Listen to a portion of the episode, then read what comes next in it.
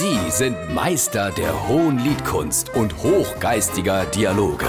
Sie sind Langhals und Dickhop. Jetzt auf SR3 Saarlandwelle.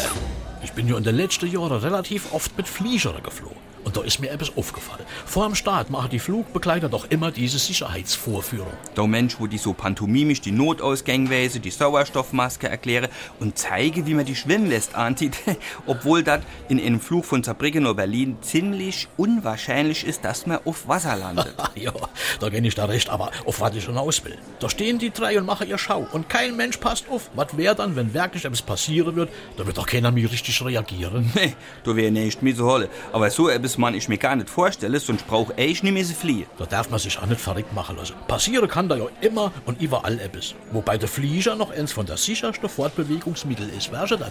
Das Auto und der Bus sind viel gefährlicher. Die Statistik kenne ich. Die habe ich zuletzt auch noch mal irgendwo gelesen. Vielleicht mischte jedes Mal, wenn man in eine Zug, ein Auto oder in einen Bus entsteht, die Frau und die Kinder die Stewardess spielen. So eine Vorführung machen und vor dem Start die Schwimmwest, die Notausgänge und die Sauerstoffmaske erklären. Stichwort Bus und Sauerstoffmaske. Wie mir im Frühjahr mit dem Bus von Italien über Nacht heimgefahren sind, wo irgendwann gehe Schluss ein neuer Fahrer eingestiegen. Und der ist Gefahr wie es Sau.